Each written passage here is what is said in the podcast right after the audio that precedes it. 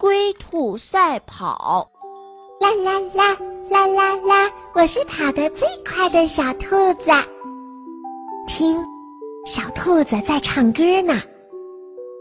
今天小兔子要和乌龟赛跑，谁能赢得比赛呢？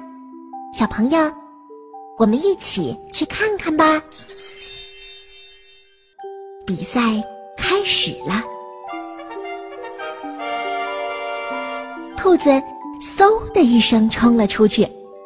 他回头看了一眼慢吞吞的、几乎看不见影子的乌龟，牙齿都快笑掉了。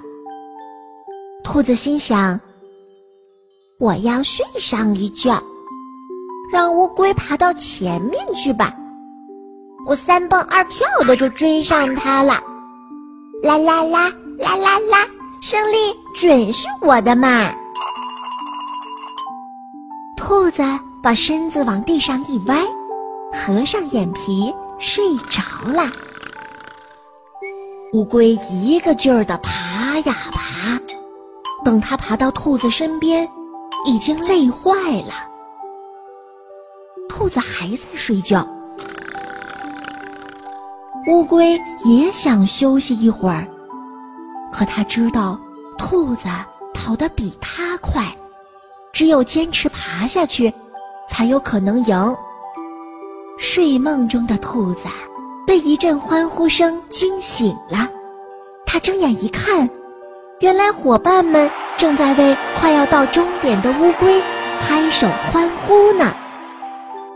兔子急得跳起来，急忙冲上去，可是已经晚了，乌龟已经赢了。小朋友，兔子跑得快，乌龟跑得慢，为什么这次比赛乌龟？反而赢了呢！